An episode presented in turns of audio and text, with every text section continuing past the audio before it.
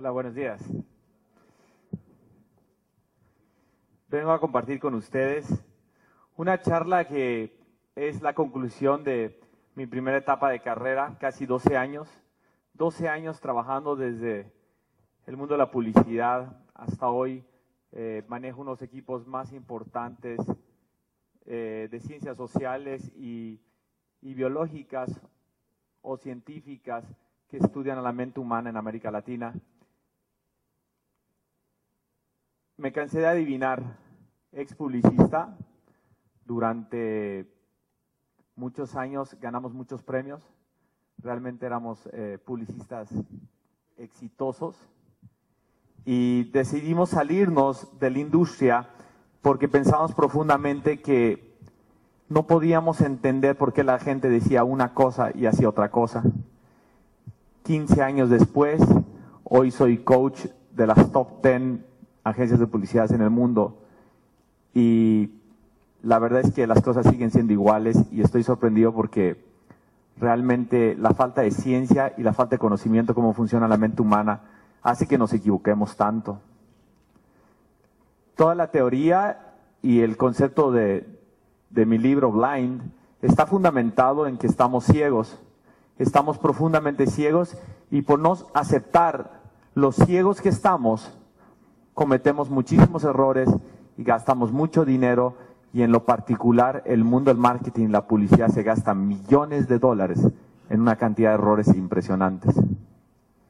Les paso algunos datos.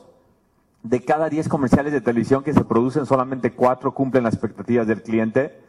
De cada 10 lanzamientos de nuevos productos, solamente 2 llegan a la meta planeada de cada 10 promociones, solamente 5 logran cumplir el objetivo. De cada 10 empaques que se lanzan, solamente 4 cumplen las expectativas. Y así nos podemos ir absolutamente en todos los datos. Y lo interesante de este día y esta conferencia, y no solamente por mi información, sino la información que le va a presentar Juan Pablo, eh, hagamos la pregunta de, de cuántos anuncios eh, que se publican en Publiguías, cuántos realmente son efectivos. Y este día trata de eso, de realmente que ustedes tengan información y tengan instrumentos claves científicos, biométricos, y les voy a pasar yo información neurológica, para que puedan hacer ustedes, eh, no solamente en Publiguías, sino en otros medios, anuncios mucho más efectivos y que trasciendan más allá de la creatividad y que sean bonitos, que regularmente queremos que a veces estos anuncios, por ser tan chiquitos, eh, simplemente deben cumplir el objetivo de ser comunicativos y bonitos y con eso funcionan. Y tiene algo de verdad, pero también hay otras cosas que son sumamente importantes para que vean el éxito y cómo hacer que esta publicidad sea más exitosa aún. 94% de los procesos de innovación en el mundo fracasan, solamente el 6% de los procesos de innovación en el mundo funcionan. Eso significa que estamos haciendo las cosas un poquito mal, las estadísticas no nos favorecen. Kodak, Kodak hace solamente 8 o 9 años atrás era el imperio Kodak, un monopolio absoluto, eran dueños, eran el número uno absoluto en ventas de cámaras en el mundo. Hoy es sorprendente, pero son creo que el sexto o el séptimo. De ser dueños de más del 78% de participación de mercados, hoy ellos son dueños de menos del 13% de participación de mercados a nivel global en el mundo las cámaras. De ser realmente el imperio Kodak, se quedaron ciegos y perdieron la carrera de las cámaras digitales por simplemente no poder entender cómo iba a operar y cómo iba a funcionar la mente humana con base en, el cambio que se iba a dar muy fuerte entre cambiar el rollo, eh, la película, por una cámara digital. Y nunca lo entendieron, nunca lo entendieron y gracias a eso la perdieron. Señores, debemos ser muy conscientes y por ejemplo ustedes que están viviendo un momento tan emergente en Chile, donde las empresas no solamente vienen por sus mercados, sino vienen por los puestos de ustedes. Y en todos los casos. Donde realmente esos países, por ser tan exitosos en estos momentos, es increíble en la bondad que vivimos. Ahora, ¿quién hubiese dicho hace 10 años atrás que vivir en Latinoamérica podía ser eh, tan positivo. Pero uno va hoy a España, uno va a Francia, uno va a Inglaterra, uno va a Estados Unidos, uno va a tantos países y las crisis son realmente serias, ¿no? Eh, culturas y países que nunca en su vida habían vivido una crisis la están viviendo hoy de forma muy importante, siendo que nosotros toda la vida habíamos vivido en crisis en Latinoamérica y hoy vivimos en la gloria donde nuestros países están creciendo, eh, la, base de la pirámide está haciendo clase media, los edificios empiezan a crecer, empieza a ver, por ejemplo, yo estaba impresionado en la noche, ver todos los restaurantes llenos en Santiago. Eh, realmente da gusto eh, ver cómo estos países pueden ser tan exitosos en medio de una crisis global tan importante. Y por eso es importante que se preparen y tengan conocimiento profundo. Yo sí tengo ahí un poquito que jalarle las, orejas a los chilenos y en lo particular los argentinos son sumamente clásicos para comunicar. ¿sí? Eh, son países donde, por ejemplo, una empresa de neuromarketing, creo que no hay ni una todavía en Chile. El, el, dato indica que no hay ni una empresa en Chile de neuromarketing. Nomás les paso un dato, en Colombia hay seis y en Chile no hay ni una. ¿sí? Y en Estados Unidos debe haber 150. Entonces, realmente estamos hablando que esta es una, es una técnica y es el conocimiento más profundo que se ha dado en la historia del marketing y lleva más de 20 años, ¿no? La Universidad de Harvard lleva más de 20 años haciéndolo y, la pregunta es cuándo empieza Chile a hacerlo, ¿no? Y creo que eso es lo importante, eh, romper los moldes, los tabús y reconstruir los paradigmas para poder lograr realmente los cambios importantes, ¿no? Porque hoy, si no despiertas de forma inmediata, estás en problemas. En el pasado, recuerden, nuestros papás hacían empresas muy exitosas, las podían construir en 10, 15 años, y después casi casi tu papá podía hacer pura cagada una tras otra durante 10 años y la empresa seguía viva. Hoy las empresas no funcionan así. ¿sí? Hoy, miren Kodak, nueve años atrás, de ser un imperio, ya no lo es. Y miren Motorola, ¿no? Eh, aquí, ¿quién tiene Motorola? ¿Alguien puede levantar la mano si tiene Motorola? ¿Vale? ¿Motorola? Ni uno. Ni uno. Señores, hace cuatro años atrás el 80% de ustedes tenían Motorola. Solamente cuatro años atrás. Y, saben que yo llevo bastante, por lo menos ya año y medio diciendo que Motorola, si no se prendía las, las pilas y empezaba a ver al consumidor, iban a quebrar. Y bueno, ya no van a quebrar porque ya se vendieron, ¿no? Ya Motorola ya vio que ya no, ya no tenía alternativa. Google acaba de comprar hace tres semanas atrás la división de mobile de, de Motorola porque ya no la vieron. Lo curioso es que el que le quitó el mercado ni siquiera se dedicaba a los celulares cuatro años atrás. Se llama Apple. Y iPhone y BlackBerry hoy son los líderes en este, tipo de categoría. ¿sí? Y lo interesante es que Motorola se tuvo que vender con Google y hoy Motorola Mobile le pertenece a Google. ¿sí? Y así es todo, señores. Hoy pueden ser líderes, en dos años pueden estar fuera de la jugada. Solamente en dos años puede cambiar toda la realidad de tu negocio impresionantemente. Miren este caso, en solamente cinco años las muñecas Bratz empataron las ventas de Barbie. Lo, sarcástico de esta historia es que la muñeca Bratz fue diseñada por el mismo diseñador que por años diseñó Barbie. Y nunca la Junta quiso entender que Barbie tenía que cambiar, que las niñas de hoy ya no son como Barbie ni piensan como Barbie. Ni quieren jugar la cocineta ni necesitan a Kent. ¿No? Sin embargo, ustedes, pues seguramente ustedes fueron la última generación Barbie y les vendieron subconscientemente que Barbie, sí, es bella y casi perfecta y gracias a eso consigues a Ken, ¿no? Pero hoy la niña no quiere a Ken, no quiere jugar a la cocineta y en realidad por eso está totalmente desconectada y ella prefiere tomarse unos martinis con las amigas en una combi con vestidos de lentejuelas, ¿no? Bueno, este cambio semiótico en las formas entre Barbie y Bratz hace que Bratz eh, empate las ventas de, Barbie en solamente cinco años.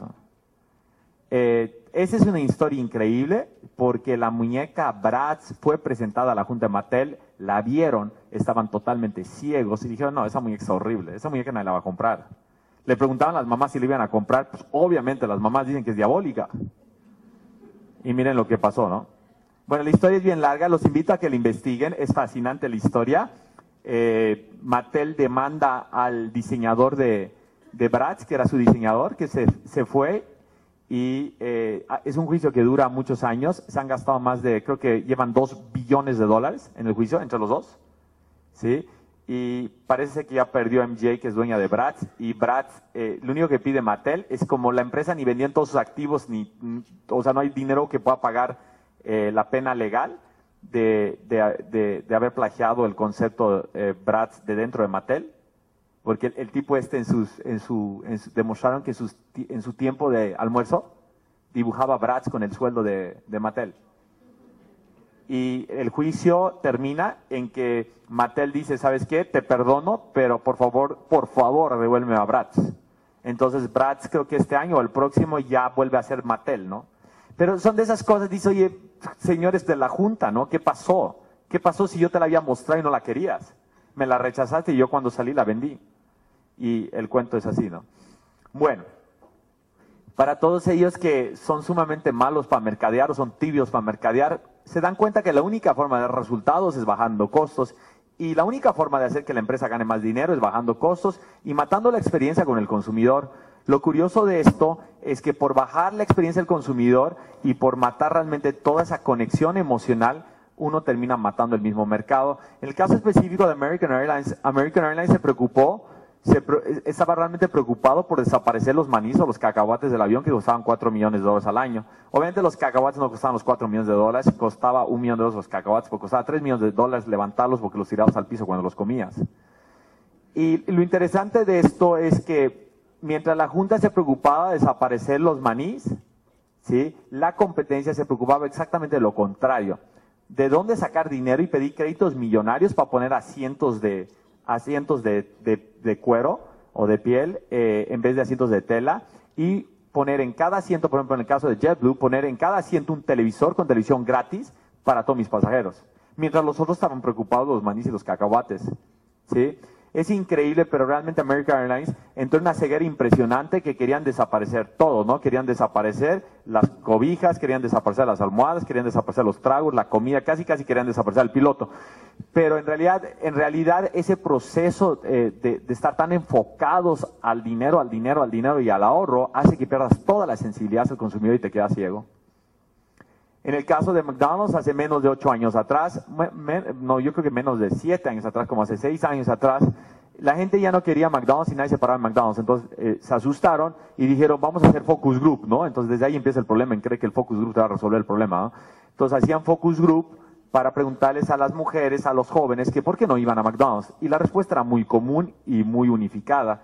Es que yo no voy a McDonald's porque tu hamburguesa es sumamente engordante, ¿sí? Y tu comida es mala.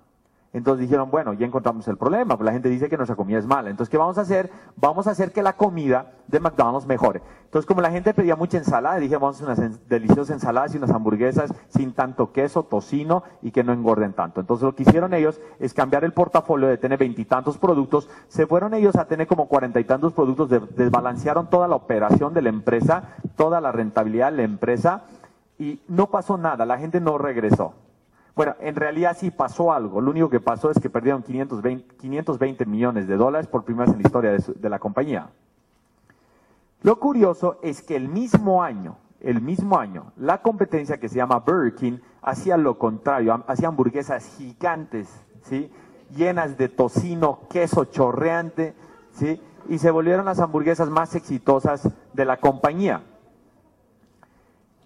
Se vuelve tan fascinante esto que ellos crean un concepto que se llama double stacker, que significa en español dos montones, y después hacen triple stacker, tres montones, y cuádruple stacker, cuatro montones, ¿no?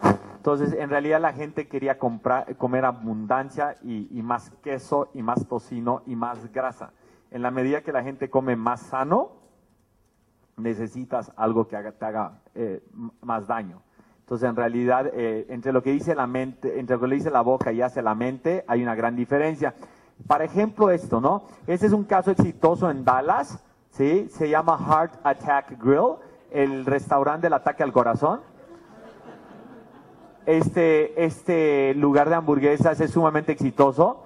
Eh, papitas fritas en manteca, cigarros sin filtros, bebidas energéticas y si te comes la cuádruple bypass burger, las dos hermosas enfermeras te llevan en una silla de ruedas a tu carro y la gente te aplaude, ¿no?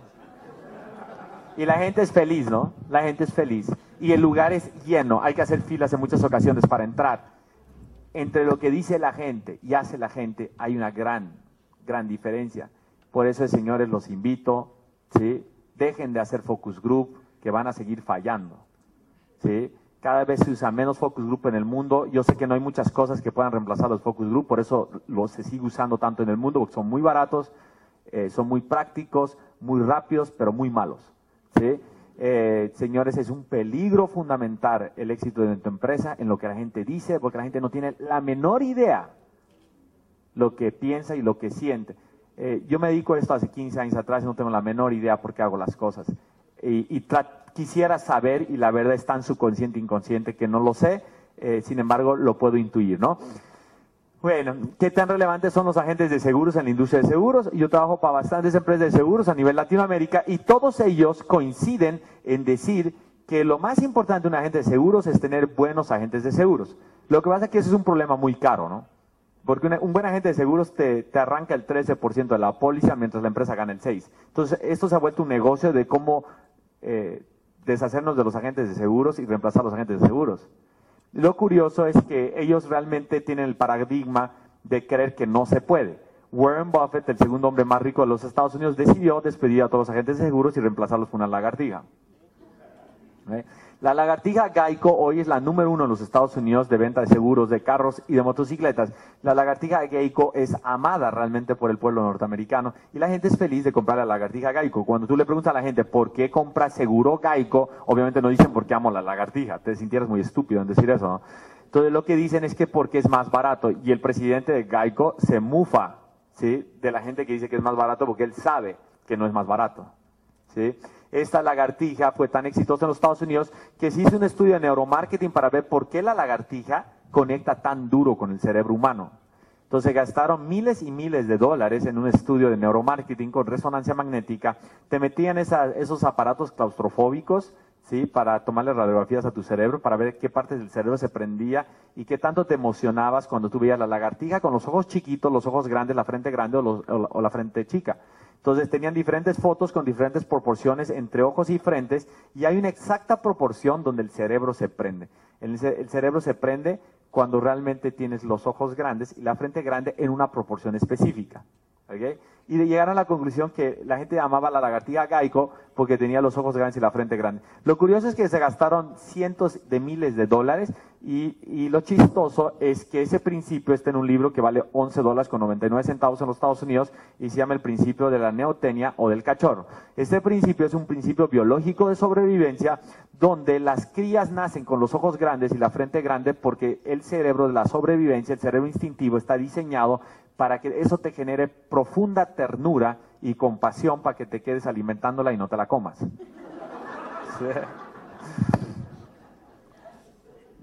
Por eso, pues todo lo que tiene ojos grandes y frente grande eh, nos encanta, ¿no? Este es el personaje de repente el más fome, como dicen ustedes, de todos, y es el personaje, el rey de los personajes en Disney, ¿no? Y es el que tiene los ojos grandes y la frente más grande. Eh, estos dos carros son los únicos carros que eh, conscientemente utilizan esa proporción matemática para, para lograr conectar emocionalmente, ¿no? Por eso es que vemos pasar estos carros y aunque no lo compres, te provocan algo profundamente cuando los ves pasar por la calle, ¿no? Hoy es más relevante para el mercado target, el mercado meta de este carro, el interfase del iPod que los caballos de fuerza. Esto es, es curioso, ¿no? Es curioso, pero las empresas automotrices por décadas ya se la pasan preguntando a la gente cómo quieren el carro. Y todo el mundo dice que quiere un carro que no gaste gasolina y curiosamente los carros eléctricos han sido un fracaso. ¿sí? No sé, aquí en Chile, ¿alguien tiene aquí un carro eléctrico? ¿Saben por qué han descubierto que los carros eléctricos no funcionan? El ser humano dice querer tenerlos, pues dice no vas a gastar gasolina. ¿Quién, quién, no, quién no quiere ahorrarse al mes? ¿Sí? Yo estaba viendo qué cara es la gasolina en este país, ¿no? ¿Sí? Pero ¿quién no quiere ahorrarse al mes ¿Cuánto? ¿600? ¿Cuánto es? 600, ¿no? ¿Quién un tanque? ¿Cuánto cuesta aquí? ¿Sí? ¿Al mes? ¿Al mes cuánto te gastas en gasolina tú? ¿A la semana o al mes? Al mes. ¿Tú quisieras ahorrarte 120 mil pesos? ¿Te gustaría mucho, no? ¿Por qué no compras un carro eléctrico? Sí. Y ahí hay, ¿no? Sí. Y, y créanme que en los Estados Unidos está lleno de carros eléctricos o híbridos y la gente dice querer un carro híbrido eléctrico y no lo compra.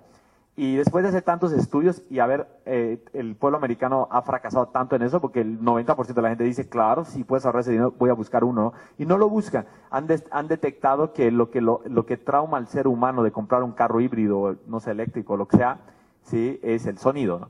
Entonces, eh, en realidad tu cerebro disfruta el sonido fuerte y no el, ¿no? Entonces, eh, te sientes que vas en un triciclo.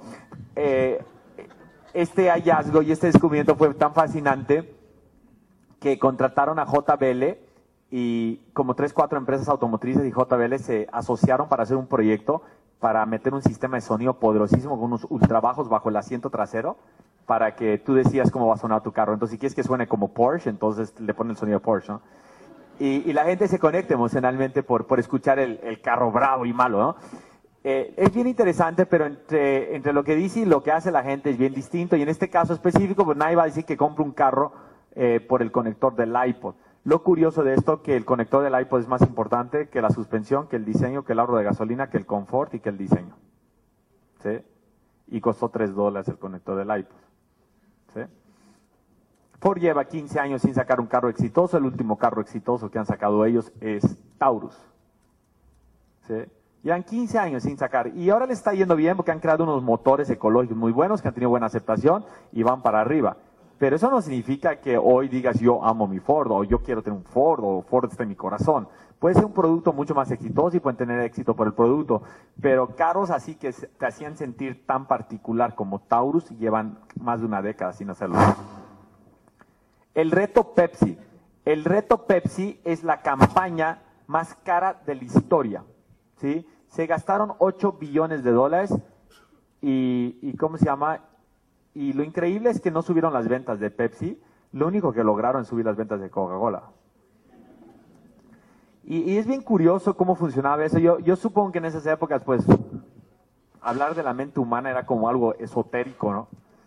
Y, y es bien curioso, pero te ponían enfrente, te ponían enfrente y te decían, bueno, era una prueba ciega, entre Coca-Cola y Pepsi, y regularmente la gente, y ganaron eso, eso sí ganaron, ¿no? En el sabor ganaron, y la gente decía que era más rico Pepsi que Coca-Cola.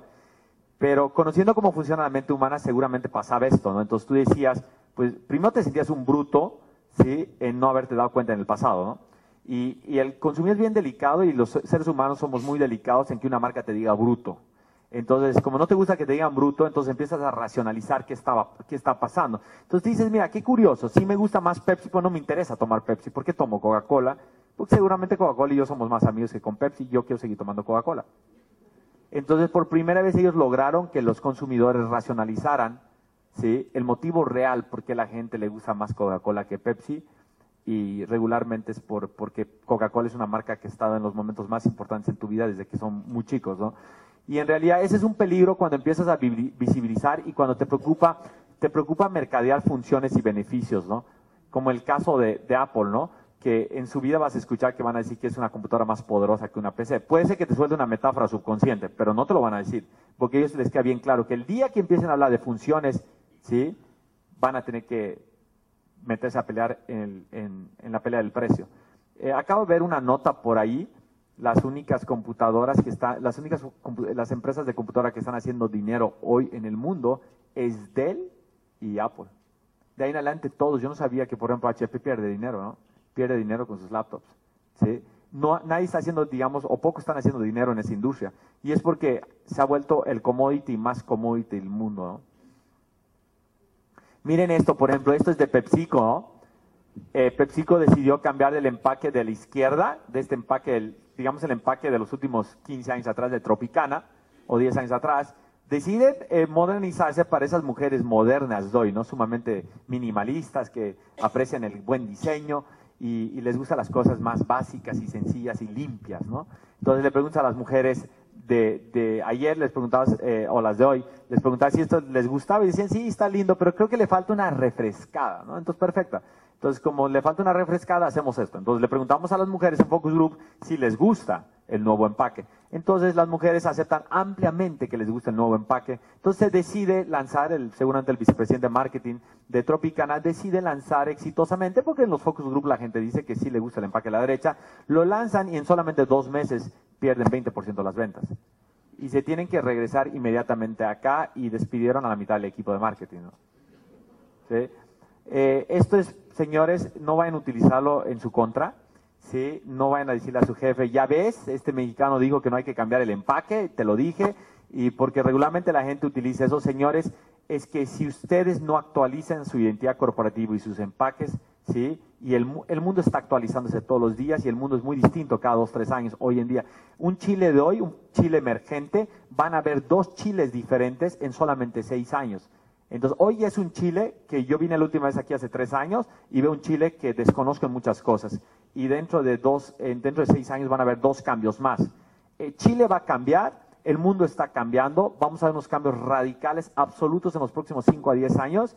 Entonces el mundo va a cambiar, quieras o no quieras va a cambiar. Entonces tú no creas que porque te está yendo bien debes quedarte igual, porque lo que va a pasar es que cuando te das cuenta que ya cambió todo, tú sigues igual y te vas a quedar atrás. Lo que sí les recomiendo es que no hagan cambios preguntándole a la gente, porque la gente no tiene la menor idea cómo funcionan las cosas en su cabeza. ¿Por qué estamos ciegos?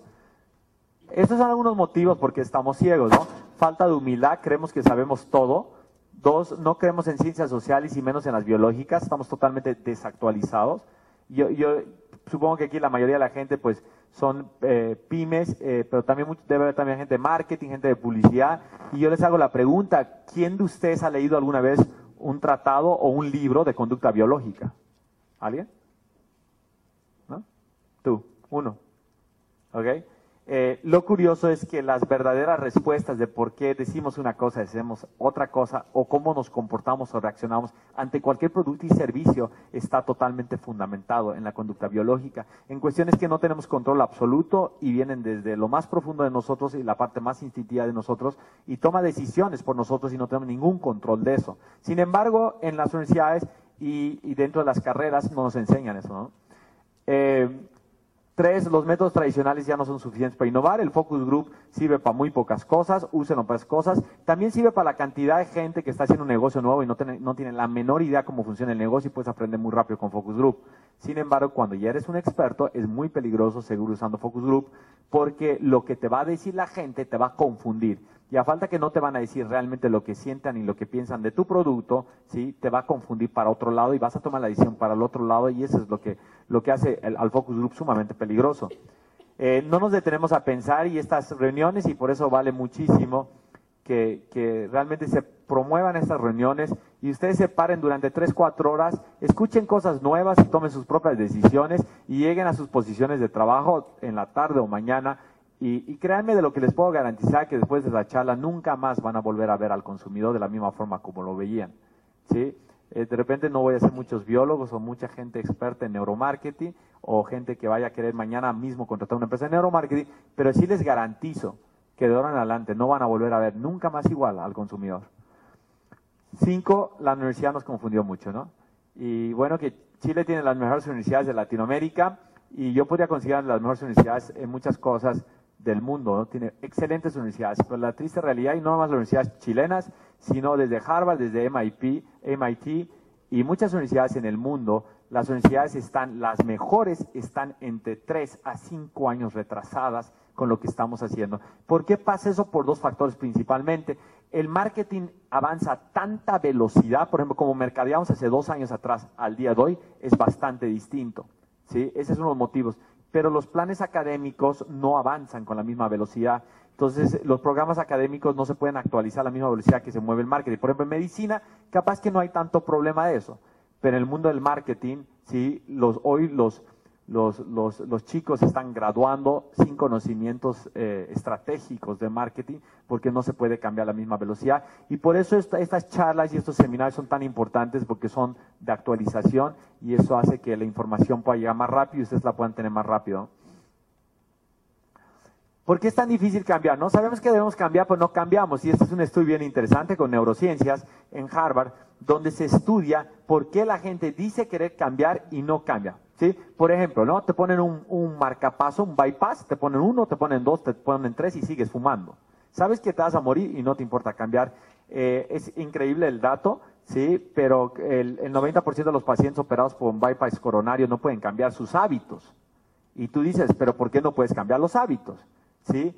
Y lo más interesante es que se ha descubierto es que las empresas no cambian y los países muchas veces no cambian y, ustedes podrían no cambiar y quedarse en un marketing clásico, que el, mercadeo, la forma como se mercadea en Chile es sumamente clásico. Eh, yo viví en este país, eh, viví en este país hace 15 años atrás, y como se vendía la cerveza cristal es idéntica hace 15 años atrás a como se vende hoy.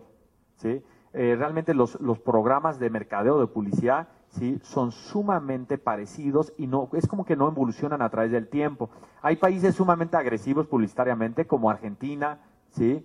como, como Brasil, pero en realidad yo creo que Chile sí necesita una sacudida en el mundo del marketing, porque realmente, realmente es un país que se ha vuelto sumamente consumista en los últimos 15 años atrás, ¿sí? y creo que la forma de mercadear y de hablarle al pueblo chileno sí debe ser un poquito distinta y en lo particular creo que, que, los que van a ser un poquito más agresivos en su comunicación van a lograr muchísimo, reaccionar muchísimo en el mundo publicitario, mercadológico. Creo que se necesita hablar con tonos diferentes en Chile y creo que los chilenos están preparados, de repente por primera vez en 15 años, a escuchar discursos diferentes y de eso se trata también un poquito esta charla. Entonces lo que hacen ellos, los ejercicios, es que eh, miden el nivel energético del cuerpo, que si hay aparatos para hacerlo, y qué tanto desgaste energético tienes cuando haces las cosas de forma diferente. Entonces, tú haces algo sumamente cotidiano y como tú lo haces todos los días, vamos a poner una, una, no sé, una línea de producción para más este control remoto. Entonces todos los días haces lo mismo, haces lo mismo y perfecto. Pero hay un día que en vez de poner una tapa negra pones una tapa roja y descubren que el desgaste de energía del cerebro y del cuerpo es tres veces más si le cambian la forma de hacer las cosas. Entonces, bien curioso, pero se descubre que el cerebro instintivo, el de la sobrevivencia, que te dice no gastes energía porque te puedes morir y por eso te para, ¿sí? Ese cerebro te dice no cambies. Entonces, ¿cuál es la conclusión? La gran conclusión es que el cerebro es sumamente flojo y mediocre y no quiere que cambies. Entonces, la única forma que puedas cambiar y puedas hacer las cosas diferentes, ¿sí? Es que tú sepas este dato y tú seas tan apasionado y estás tan decidido a, a combatir, ¿sí? y robarle energía al cerebro, a pesar que el cerebro no quiere que le robes energía. Entonces, como digo yo, si quieres realmente hacer innovación, debes tener pasión. No hay innovación sin pasión y por eso eh, la gente que quiere hacer cambios radicales en las empresas o trascendentales dentro de la empresa debe realmente apasionarse para lo primero y lo más difícil muchas veces, convencer al equipo para luego hacer esta idea en una gran realidad de la empresa. Neuromarketing es eh, la mezcla de neurocientíficos, mercadólogos, gente de negocios y comunicación, todos metidos en un laboratorio, estudiando todos los días de cómo funciona el cerebro humano y viendo cómo, cómo hacer que este cerebro humano ¿sí? Eh, nos explique qué es lo que le gusta, qué es lo que lo conecta emocionalmente para a través de esta información. No es lavarle el coco a la gente, porque el neuromarketing no sirve para eso. Les digo desde ahorita, ese es un mito y eso está lleno en, en la prensa y en el Internet que casi casi somos diabólicos porque estamos estudiando con aparatos clínicos el cerebro de la gente para lavarle la cabeza y eso no lo hacemos ni nosotros ni he visto a alguien que lo haga porque eso no es rentable hacer eso. Entonces el que hace eso es un estúpido, ¿sí? Porque no es rentable lavarle la cabeza a la gente. Lo que sí es muy rentable es que si a ti te gusta el amarillo, ¿sí? Yo ponerte amarillo enfrente. Eso es muy distinto. Pero si a ti te gusta el amarillo, yo estudiarte con aparatos clínicos para que te guste el rojo, no, eso, no es rentable. Yo creo que a nadie le conviene hacer eso por ahora. Curiosamente, en los últimos 10 años hemos aprendido más de la mente humana que en los últimos 40, o sea, 10 vale más que 40. Y si algo sobra es información cómo funciona el cerebro, lo que hace falta es que los empresarios empiecen a despertar y darse cuenta, ¿sí? Que desde la más pyme hasta la más gran, la empresa más grande, todos pueden utilizar esa información para lograr un cambio absoluto.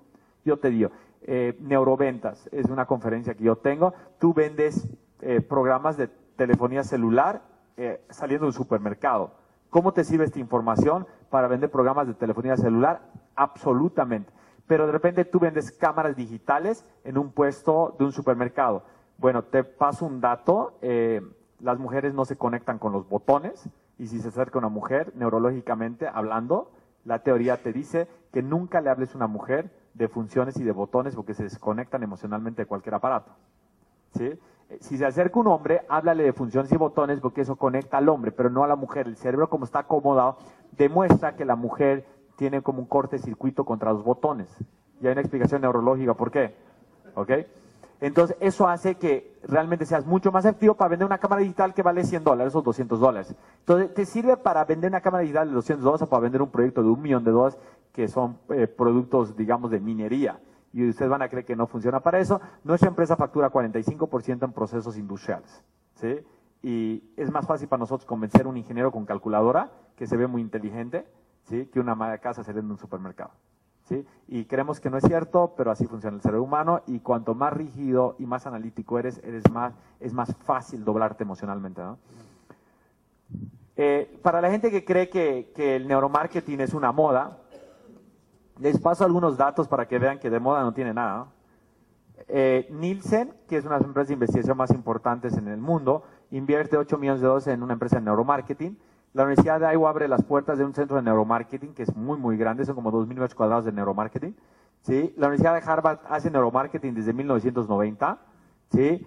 Eh, con el Mind Institute dirigido por Gerald Salzman. El premio Nobel de Medicina, Eric Kandel, que tiene un tratado impresionante de la memoria, ¿sí? este personaje hoy se está dedicando tiempo completo al neuromarketing y eh, más del 50% de los Fortune 100 ya usan constantemente técnicas de neuromarketing. El bestseller número uno de marketing es un libro de neuromarketing y por donde te metas, la gente está usando neuromarketing en grandes ligas y por muchos, muchos años. Entonces, el que cree que esto es una moda, que esto que el otro, está totalmente equivocado porque no vamos a encontrar nunca algo más poderoso dentro del cuerpo humano que el cerebro, ¿no? Que la mente humana. O sea, a no ser que nos volvamos Lady Gaga y salga por aquí por el hombro, pero no va a haber nada más importante que la mente humana, ¿no? Este dato es un dato científico que es una gran conclusión de muchas universidades, eh, muchos científicos, académicos y hombres de negocios que coincidimos absolutamente que el 85% del proceso de decisión de todo lo que hagas en tu vida es subconsciente. Por ejemplo, eh, comprar un carro es 85% subconsciente, 15% consciente. ¿Con quién te vas a casar es 85% subconsciente? ¿Sí? 15% consciente, y como dice un amigo mío, menos mal fue subconsciente, porque si, hubiese sido consciente nunca me hubiese casado, ¿no?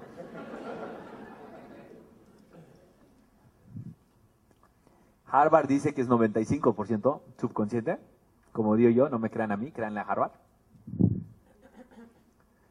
Y por eso yo digo, o te subes o te bajas, y no tiene nada que ver si eres pyme, ¿sí? O es una gran empresa es que de repente si eres pyme no vas a contratar una empresa de neuromarketing porque no es de lo más barato que hay allá afuera, pero los principios que yo les voy a pasar es que no tienes que hacer estudios de neuromarketing para hacer neuromarketing dentro de tu empresa, porque la pura teoría y lo que yo les voy a pasar viene con una garantía, ¿sí?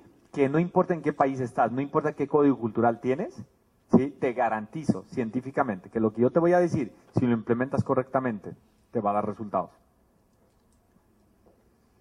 ¿Cómo funciona el cerebro? Le explico de forma práctica cómo funciona el cerebro. Sí, este es el principio del, doctor Paul D. McLean, 1952, neurocientífico norteamericano. Eh, muy desactualizado, sumamente desactualizado, pero muy práctico para poder explicarles en dos minutos cómo funciona el cerebro humano. Dentro del cerebro humano tenemos tres cerebros. El primer cerebro es el funcional lógico y analítico. Este cerebro es el motivo racional por qué haces las cosas. Ese cerebro es el único cerebro que tiene la capacidad de responder a través de una verbalización o una alexia por qué haces las cosas. Por ejemplo, ¿por qué compraste un Passat? ¿Sí? Porque me gustó el diseño, me dieron muy buen precio y lo voy a pagar en dos años. ¿Sí? Esa es la respuesta racional. Nadie te va a decir porque me siento más guapo.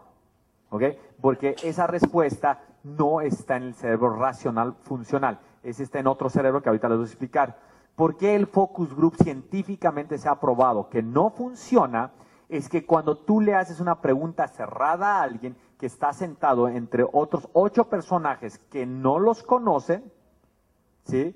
Entonces la respuesta es totalmente racionalizada. Entonces un, un motivo emocional, él se preocupa de racionalizar el motivo emocional y soltar un discurso que lo haga ver bien socialmente y por eso es que las respuestas en los focus group sí eh, pueden, eh, pueden fallar muchísimo y pueden hacer que tú tomes decisiones sumamente equivocadas. Al final voy a proyectar eh, mi grupo de Facebook. Acabo de subir un video que un buen amigo Juan Pablo, que lo van a ver ahorita en, en conferencia, me hizo el favor de hacerme llegar cómo se deshace un concepto dentro de un focus group con unos cavernícolas. Por favor, véanlo, porque se van a dar cuenta de una forma muy graciosa que realmente así es al día de hoy, ¿no? Este cerebro es el cerebro de los hombres, es el cerebro más inútil de los tres, ¿sí? Es el cerebro más joven y el menos poderoso. El segundo cerebro más poderoso de, de, los tres es este, ¿sí? Este es el de las emociones, donde se mueven los miedos, la kinestesia y las sensaciones, el cerebro de la mujer. Las mujeres, por ejemplo, son mucho más intuitivas que los hombres, ¿sí? Jamás van a decir ustedes, eh, mi papá tiene un sexto sentido, Normalmente decimos que nuestra mamá, ¿Sí? se ha demostrado que los grandes líderes y los hombres exitosos en el mundo son exitosos por este cerebro, no por el otro. Lo curioso es que las mujeres hoy están muy empeñadas en desarrollar su cerebro córtex. Ellas son límbicas, quieren el córtex, quieren tener los dos porque sienten que por tener esos dos cerebros van a ser sumamente exitosas y felices en la vida. Y por ser inteligentes, ¿no? Entonces dicen, si tú eres inteligente y preparada, vas a ser muy feliz en la vida. Y, como digo yo, la más bruta está ahorita en Miami en un yate, ¿no? Pero, o sea, o sea no está aquí sentada, pero nos hacen creer eso, ¿no? Eh, entonces las mujeres sí quieren volverse racionales y córtex y la está ayudando muchísimo a que sean exitosas. Sin embargo, es muy curioso, pero los hombres, es muy raro el hombre que dice, oye, el próximo año yo quiero ser más emocional. Y normalmente el que dice eso se vuelve como gay, ¿no? Pero, pero esa es una estupidez, ¿no? Porque en realidad, eh, eh, si tú quieres ser más poderoso y más efectivo y, quieres ser más feliz en la vida, simplemente vuélvete más emocional. Ser más emocional te va a hacer mucho más intuitivo, te va a hacer, te va a hacer mucho más sensible a los negocios, te va a hacer mucho más humano y te va a hacer mejor esposo o novio. ¿Ok? Entonces, la verdad es que mientras las mujeres están preocupadas de tener los dos cerebros, los hombres no estamos preocupando por las emociones y es por eso, y no es casualidad, que las mujeres están controlando el mundo. Sí, no sé si saben ustedes, el 80% de los bienes que se compra una familia, sí, el 80% de los bienes que se compra una familia son comprados por las mujeres, ¿no? Sí, y hoy la tendencia indica que por todo lado eh, están ganando las mujeres en las elecciones, ¿no? Y, la que apunta ahorita durísimo y cada vez más duro es Hillary, ¿no? Entonces, y en los países eh, tan machistas y tan conservadores eh, en la política como los Estados Unidos, ¿no? Pero eso es bien interesante porque tarde o temprano, sí, las mujeres por las composiciones, como tienen, tienen distribuido su cerebro y como funciona el cerebro de la mujer, tienen que ser más poderosas que los hombres. Los hombres fuimos muy poderosos por mucho tiempo porque los músculos nos servían. ¿sí? Porque cazábamos mamuts, ¿sí? Pero como ya no cazamos mamuts, entonces estamos en condiciones más, más similares. Ok, eh, este cerebro, la prueba que este cerebro lo tienen ustedes dentro de ustedes es que si yo les pongo ahorita una cancioncita, un perfume, una colonia, se van a acordar de alguien que no se acordaban por muchos años atrás. ¿Por qué? Porque es un disco duro gigante que está lleno de memorias y se activan las memorias que tenemos guardadas en el cerebro, ¿sí? Eh, a través de la kinestesia y a través de activar los, los, los sentidos. Bien curioso, yo no regresaba a Viña del Mar porque yo viví en, en Viña del Mar hace 15 años atrás y no me acordaba realmente de nada, como que tenía visiones eh, como que muy así borrosas, ¿no? Eh, pero fue suficiente empezar a entrar a la, a la ciudad de Viña del Mar, ¿sí? O al pueblito ese, y empezar a ver las dunas y empezar a ver las calles, eh, empezar a ver los recuerdos, los amigos, los momentos. Y hubo un momento que se cristalizó toda mi memoria y 15 años después, a pesar que ha cambiado tanto, ¿no? ¿sí? podía llegar a los puntos exactos donde estaba, porque empezaba mi cerebro a hilar todos los sistemas de memoria, ¿no? A través de, la, de los recuerdos que me estaba provocando, eh, probablemente el olor, que puede ser, y la visión. Eh, el sistema de memoria es como que se oculta y es un disco duro que se satura por tanta información. Entonces tiene que ordenar la información de un lado al otro y alejarla un poquito de nuestro cerebro, si no nos volvemos locos, ¿no?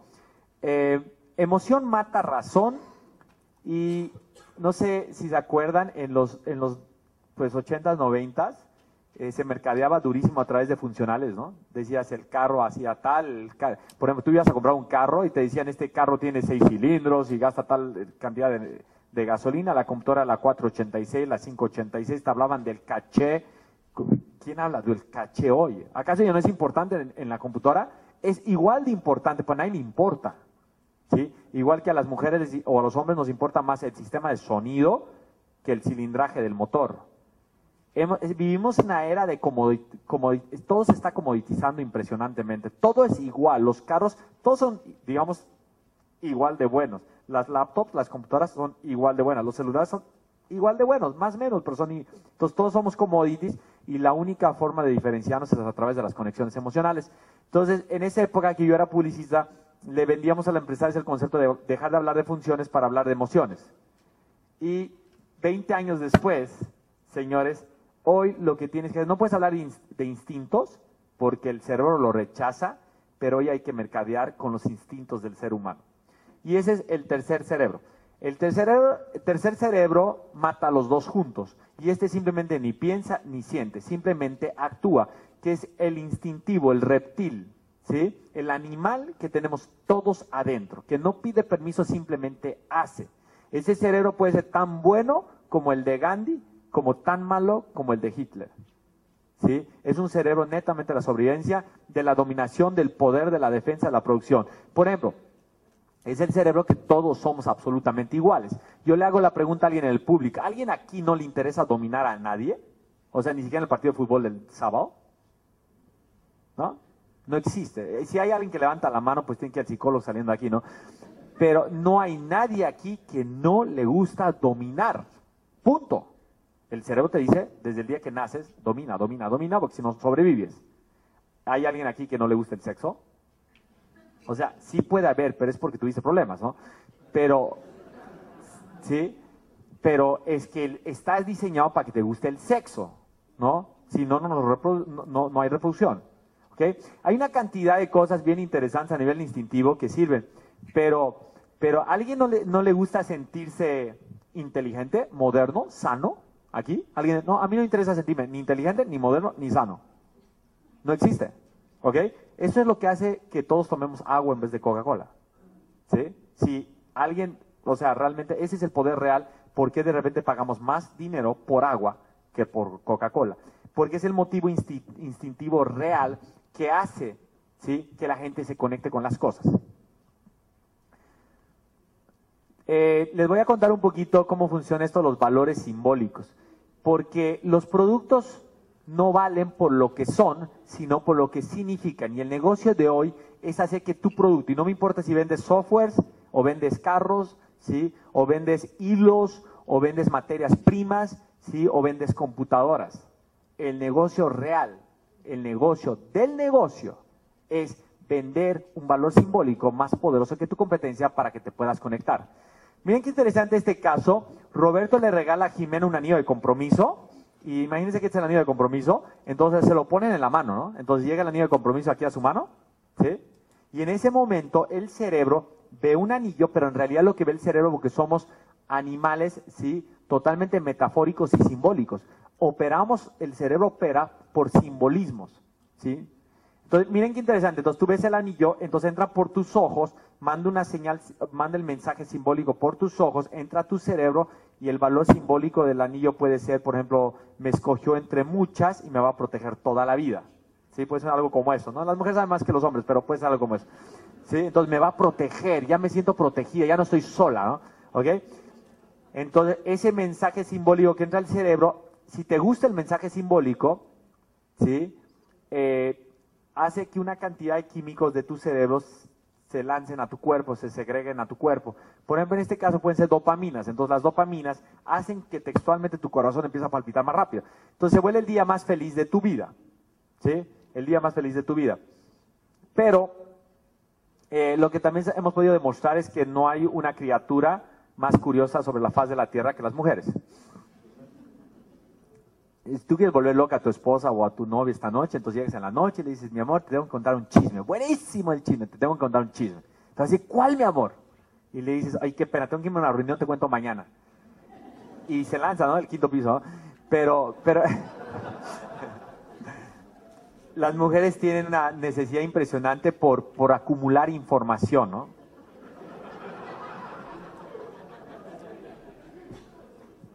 Pues esa revista no TV y novelas, la revista más vendida en América Latina, ¿no? Y esa revista es, es, una enciclopedia de, acumulación de información. Pero saben que es bien, bien noble, ¿no? Porque la mujer es tan chismosa, ¿no? Porque, y les cuentas así, no es parte de la conferencia, pero les cuento porque es muy interesante. Eh, las mujeres y los hombres, ¿por qué nos juntamos los hombres y las mujeres? Y van a decir, ay, este mexicano machista. No, eso, señores, es biológico. O sea, eh, puede ser que tú no seas así, pero tú eres el 20% de un pareto que es el 80%. Y cuando yo digo que las mujeres son así es porque cubrimos el modelo del Pareto. O sea, el 80% de las mujeres, no, no voy a repetir eso cada vez que diga alguna cosa, pero en realidad las mujeres se juntan entre ellas para aprender.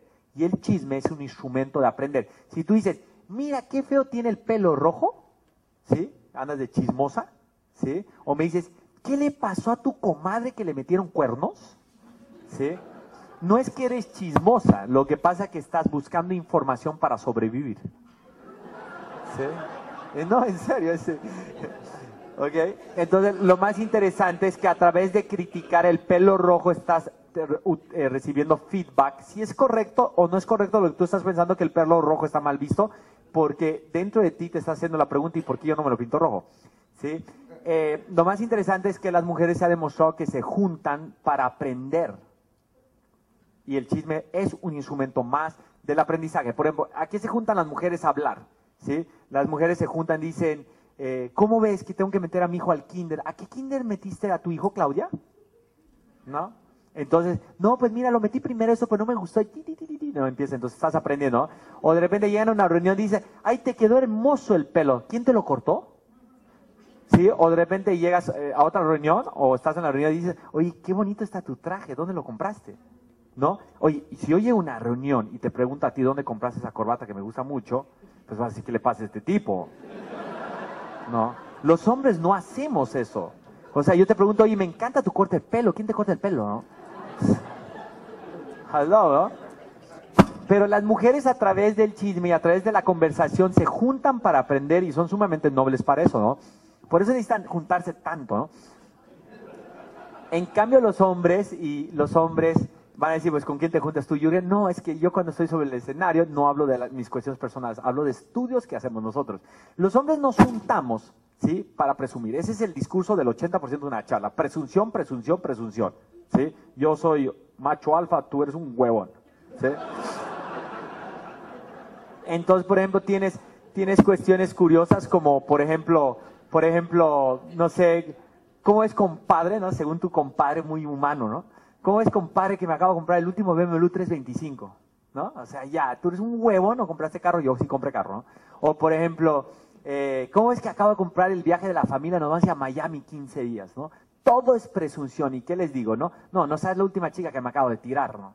O sea, yo sé que como que las mujeres empiezan a hablar de esos temas también, pero el fin del tema, ¿sí? Es bien distinto a los hombres. Los hombres están todo el tiempo presumiéndose, aunque no se dan cuenta, y ese es el discurso del hombre, ¿no? En las mujeres se juntan para aprender, pero, pero realmente es fascinante porque, porque cuando cuando este ser curioso le pregunta al, novio, a Roberto, Jimena le pregunta a Roberto, mi amor, está divino el anillo, ¿sí? Entonces Roberto suelta, Jimena le dice, ¿dónde lo compraste? Entonces Roberto suelta la respuesta. Entonces la respuesta, pues, es esta. Entonces la palabra Walmart entra aquí, entra por el oído, entra al cerebro Walmart también tiene un valor simbólico, aunque no lo sepas, ¿no? Para todo el mundo y barato, digamos. Y en Internet, hijo de puta, ¿no? O sea, es tipo... Entonces entra al cerebro, entra al cerebro y en ese momento el cerebro lanza una cantidad de químicos que son exactamente los químicos contrarios y casi se le paraliza el corazón. Lo interesante de esto es que el anillo sigue siendo absolutamente el mismo anillo. Y ese es el gran aprendizaje, y les digo, ese es mi slide favorito de todos los que tengo, ¿no? Porque me encanta que los empresarios, y repito, no importa que sean pymes o que sean gran corporativo, funciona igual y les va a servir de utilidad. El anillo sigue siendo el mismo, no cambió, es el mismito anillo. Pues ya no te gusta, ya no quieres casarte. ¿Sí? Bueno, entonces lo que tú hagas, tú le cambias el valor simbólico al producto o al servicio y se vuelve mágico en el mercado. El negocio de nosotros y de todos nosotros es hoy entender los simbolismos del cerebro humano y los que realmente seducen y persuaden al cerebro para regresar esos simbolismos en discursos comerciales, en anuncios de televisión, en punto de venta y en experiencia y en todo eso. Ese es realmente nuestro negocio. Si se pudo hacer del agua lo que se hizo, que hace 10 años atrás nadie compraba botellitas de agua, o 15 años atrás nadie compraba botellitas de agua, y hoy solamente compramos botellitas de agua, y estamos dispuestos a pagar 2 dólares 50 por una botella de Fiji, siendo que se ha descubierto en Atlanta que el agua de la pila, ¿sí? o de la llave, es más pura que Fiji, ¿sí? y la gente es feliz comprando Fiji. ¿sí? Y de eso trata, ¿no? De eso trata de, cómo crear valores simbólicos tan poderosos para el cerebro y realmente cómo el cerebro se enamora de esto. Yo estuve, tengo una experiencia real, de vida real, en un Burger King que mi hijo Alex tenía 10 años y él estaba viendo el menú estaba viendo el menú y de repente no le cuadraban los números y el agua y el, el precio del agua y el precio de la Coca-Cola. Entonces me dice, papá, papá, porque no entiendo, no entiendo por qué el agua es más cara que la Coca-Cola. Entonces en ese momento dije, wow, qué buena oportunidad para explicarle a qué me dedico, ¿no?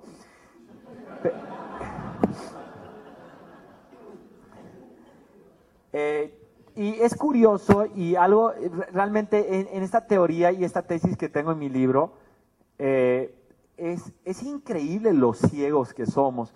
Por ejemplo, unas cosas que a mí más me frustra es cómo, en el mundo del mercadeo y la publicidad hacemos todo el tiempo y el 99% de las campañas en el mundo son unisex.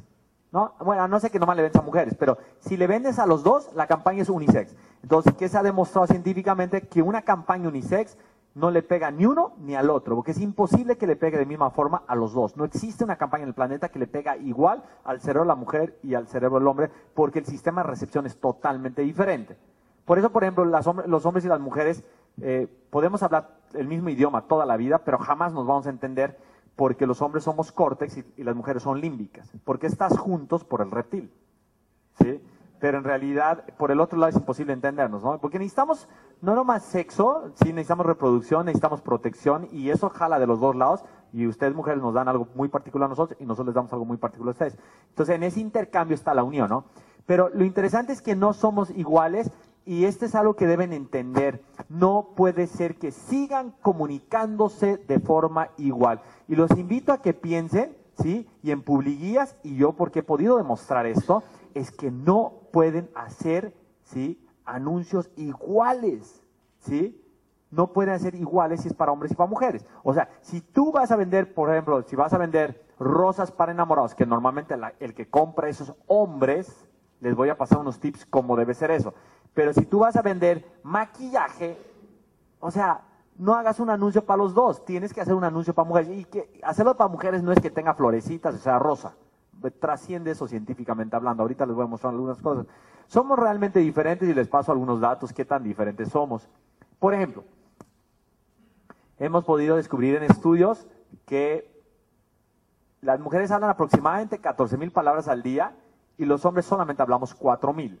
Dependiendo de tu cultura puede modificarse, pero para terminar pronto es 2.5 a 1. ¿Ok? Eh, porque sé que las mujeres en Chile no hablan mucho, pero, pero créanme que la proporción es 2.5 a 1. ¿Ok? Y se ha probado en muchos países. Es por eso que cuando los hombres llegamos a casa y aunque tengas una esposa la más linda del mundo y la más cariñosa del mundo, ella sale a la puerta a recibirte y te dice, mi amor, ¿cómo te fue hoy? ¿Sí? Y tú respondes, bien. Y de luego te dice, ¿y qué hiciste? ¿No estuviste con Jorge y Carlos? Sí.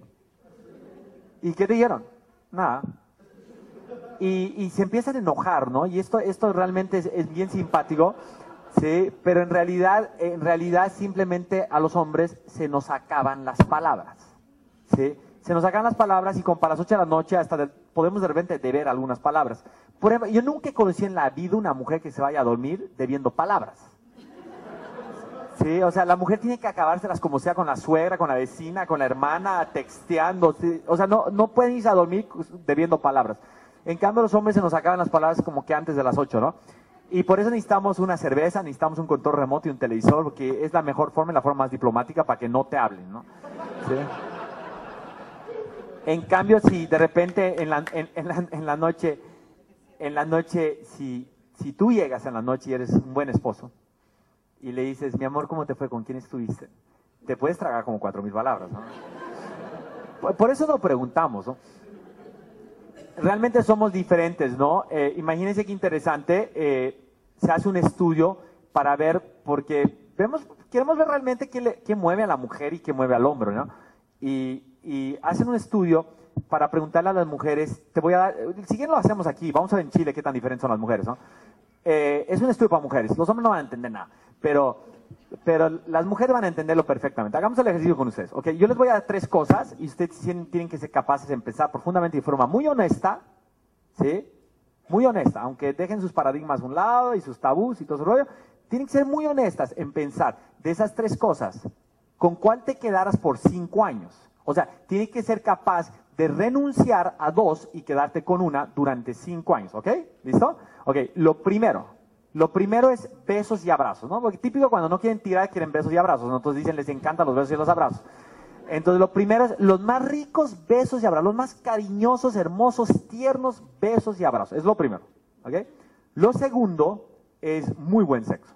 el mejor sexo del mundo, ¿no? Ricky Martin, Chayanne, George Clooney, para arriba, para abajo, la pose, lo que tú quieras. El mejor sexo del mundo. Aunque sea una negación absoluta y les cuesta decirlo, pero sí prefieren shopping que sexo. ¿Sí? Oye, si este estudio no se hizo porque tuvieran que ser muy brutos los investigadores en hacerlo, pero si este estudio se hubiese hecho con hombres, fuera el resultado totalmente distinto. 99.9% de los hombres hubiesen dicho sexo. Y, probablemente el punto 1% porque era eunuco o castrado, una cosa de esas, ¿no? por eso, le, eh, o sea, realmente somos distintos. Ustedes quieren una cosa, nosotros queremos otra cosa. Y por eso yo digo que el mejor tip de mi conferencia, siempre este es el tip número uno, ¿sí? es que si tú quieres buen sexo, tienes que dar buen shopping.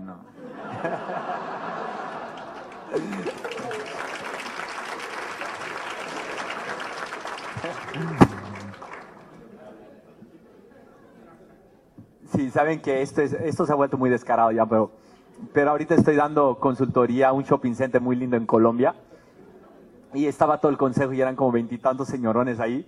Y me dicen, ¿y qué recomiendas para innovar este shopping center? Les digo, pues hay que poner un motel aquí adentro.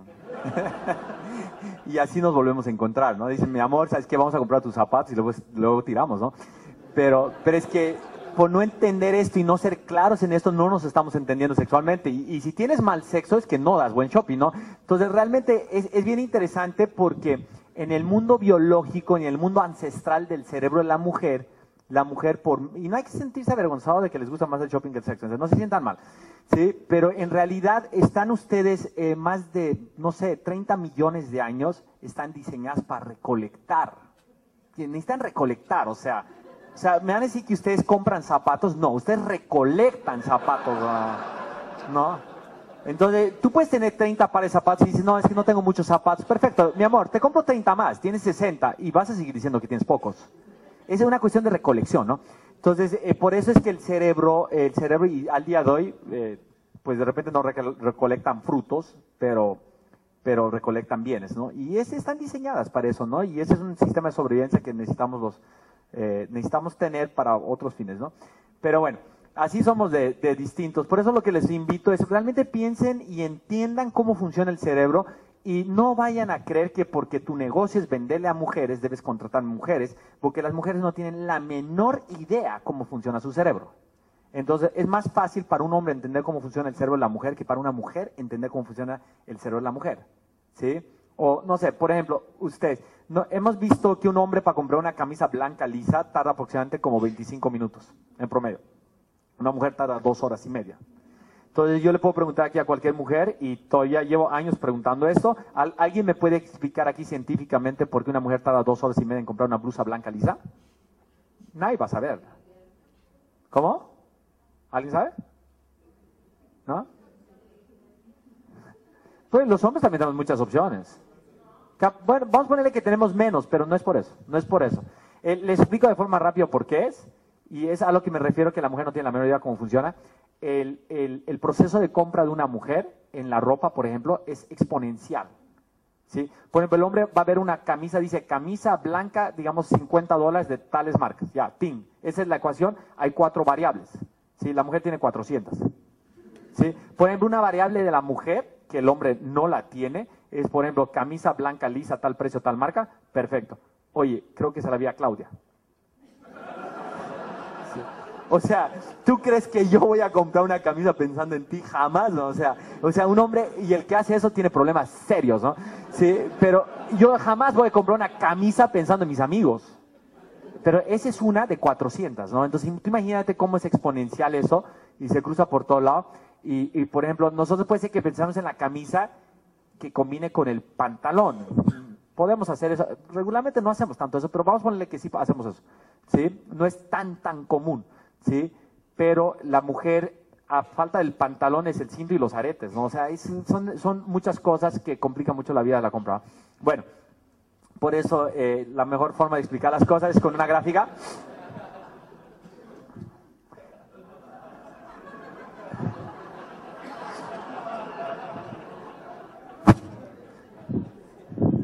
Bueno, ¿qué es innovación? Innovación, señores, no es creatividad y en mis últimos años, últimos años de carrera yo he visto cómo la creatividad ha quebrado una cantidad de empresas impresionantes y muchos de ustedes son pymes, no se arriesguen haciendo las cosas muy creativas porque la creatividad arriesga y quiebra empresas.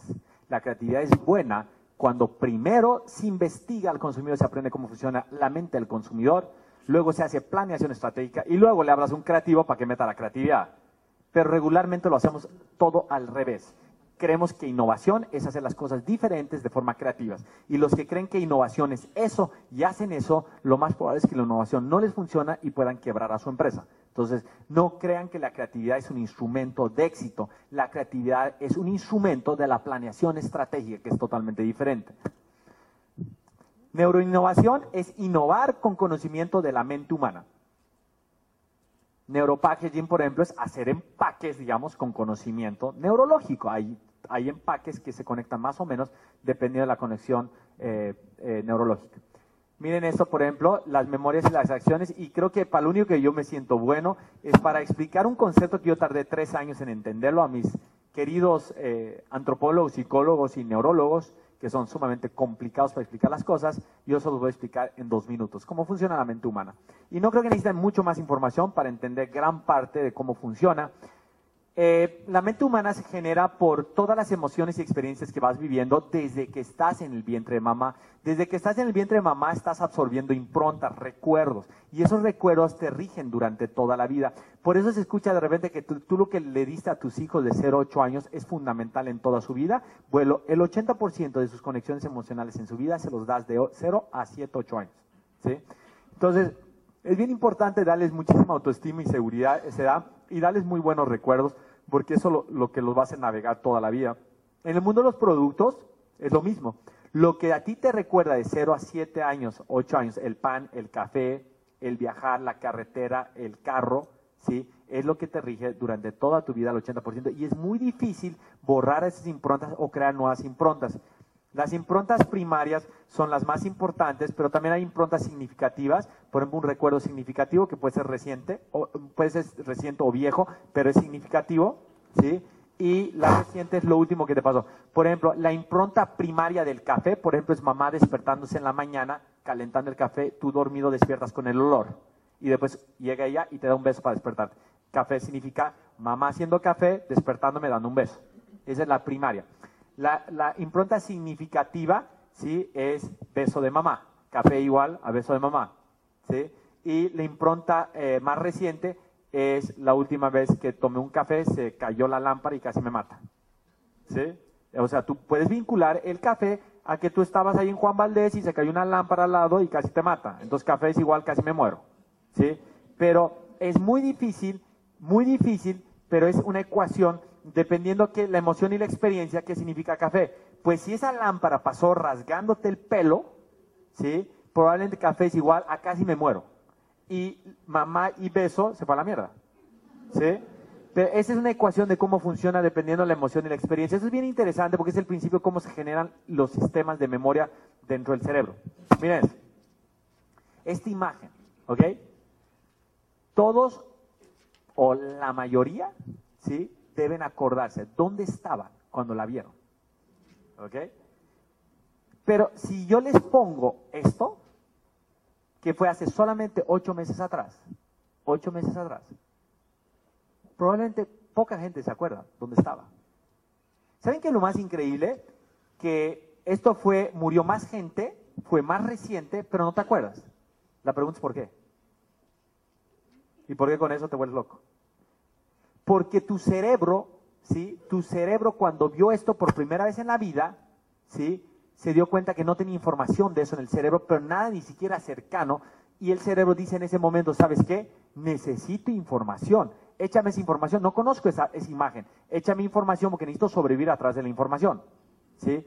Eh, es increíble, pero ni James Cameron, ni Steven Spielberg, ni todo Hollywood nunca pudieron hacer una imagen en el mundo de la ciencia ficción más poderosa que es imagen para el cerebro. Fíjate qué interesante, ¿no? Eso, lo que le estoy diciendo es que nosotros podríamos enseñarle a los directores de cine de Hollywood cómo hacer imágenes para que no se te borren nunca de la cabeza. En cambio, esta, como la han visto varias veces, habíamos visto lo de Tailandia, y bueno, ustedes históricamente han visto de estas historias. Por ejemplo, yo nunca me voy a olvidar, y díganme ustedes que son chilenos. Yo estaba en el sur de Chile y de repente veo un cerro, pero un cerro, y había un barco en el pico del cerro. ¿Dónde es eso? Valdivia, ¿no? Y ese barco quedó ahí después de un tsunami, ¿no? De hace 60 años, no sé, una cosa así. Pero, o sea, ¿por qué me acuerdo al día de hoy como si eso fuera ayer? Porque mi cerebro nunca ha visto un barco en la punta de un cerro. Obviamente, si tú pasas por ahí todos los días, tu cerebro dice, ah, eso no sirve para nada y lo haces a un lado. Pero yo nunca lo había visto. Entonces, lo más interesante es que eh, trabajamos a través de las memorias. El cerebro es dos cosas a grandes rasgos. Es un archivero, un gran archivero o archivador, como le llaman aquí en Chile, ¿no ¿Sí? Un gran archivero que está lleno de información. El cerebro todo el día acumula información, pero como es un disco duro tan grande, también es muy inteligente en acomodar la información en diferentes carpetas y en diferentes alturas y en diferentes profundidades. Porque si toda la información estuviera en el archivero más importante y todo estuviera aquí adelante, te vuelves loco. Entonces tiene que ser capaz de tirar para adelante, para atrás la información, para que, dependiendo de la situación de sobrevivencia, tú saques carpetas más rápido o no. ¿Ok? Lo segundo que es un cerebro, es el cerebro, es una fábrica. Es una fábrica de químicos. A todo estímulo emocional kinestésico, ¿sí? Yo reacciono, ¿sí? Yo reacciono con, eh, reacciono con eh, algún tipo de químico específico que me hace triste, feliz, ansioso, no ansioso, diferentes sentimientos dentro del ser humano. Entonces, por eso es que tú ves un producto o un color o una persona o un exnovio y te provoca algo muy particular porque tu cerebro capta la imagen, se deja subliminar con la imagen, ¿sí? Y en ese momento suelta los químicos que el cerebro decide y eso hace que te conectes o te desconectes de las cosas. O sea, el negocio hoy de todos nosotros es hacer que el cerebro segregue químicos o dopaminas positivos para tu producto y servicio. ¿Sí? Bueno. Eh, los cinco sentidos son sumamente poderosos y los cinco sentidos al mismo tiempo generan esa, segregación de químicos del cerebro. Entonces, eh, eh, entra en juego todo, pero entran por los sentidos, por los cinco sentidos de forma simultánea. Por ejemplo, las mujeres compran las cosas con la nariz. O sea, bueno, no es un gran hallazgo porque pues nos queda claro que ellas estaban ahí para ver si la carne de mamut estaba podrida o no, porque este tipo seguía cazando mamuts y llevaba dos meses pero lo olía antes de dárselo a las crías. ¿Por qué le dieron tanta nariz? Porque si no, le, no tenía nariz, le daba algo podrido y se morían las crías. ¿sí? Entonces, por eso es que tienen más nariz que nosotros. Pero lo curioso es no que compran frutas y carne y pescado oliendo. Lo curioso es que ustedes cuando van a un supermercado, y esto lo vimos porque pusimos cámaras de video en, los anaqueles de los shampoos y desodorantes, compran ustedes los shampoos destapándolos, ¿no? Entonces los destapan. Oye, los hombres no hacen eso, o sea, ¿tú crees que a un hombre le importa cómo huele el shampoo? No, ese, no es el tema, ¿no? O sea, el tema no es, el, tema es que te quite la caspa, porque no huela, ¿sí? Pero ustedes no pueden comprar nada sin oler. Y tan así es que descubrimos que, por ejemplo, las toallas, las mismas toallas, ustedes, según ustedes, creen que es porque quieren ver el estampado y el color de la toalla, sacan la toalla así y cuando la levantan, la naricita, ¿no? La empiezan a mover así. Para olerla. Si la toalla huele mal, olvida, no vendes nunca más una toalla. ¿sí? Pero compran todo con la nariz, a diferencia de los hombres. Eh, ¿Qué mira la gente? Pues aquí está el experto de qué mira la gente y van a darse cuenta, pero como no creemos lo que dice la gente, entonces necesitamos aparatos para ver qué ve la gente, ¿no? Y ahorita vamos a tener una exhibición muy linda de, los Toby Glasses y de diferentes cosas.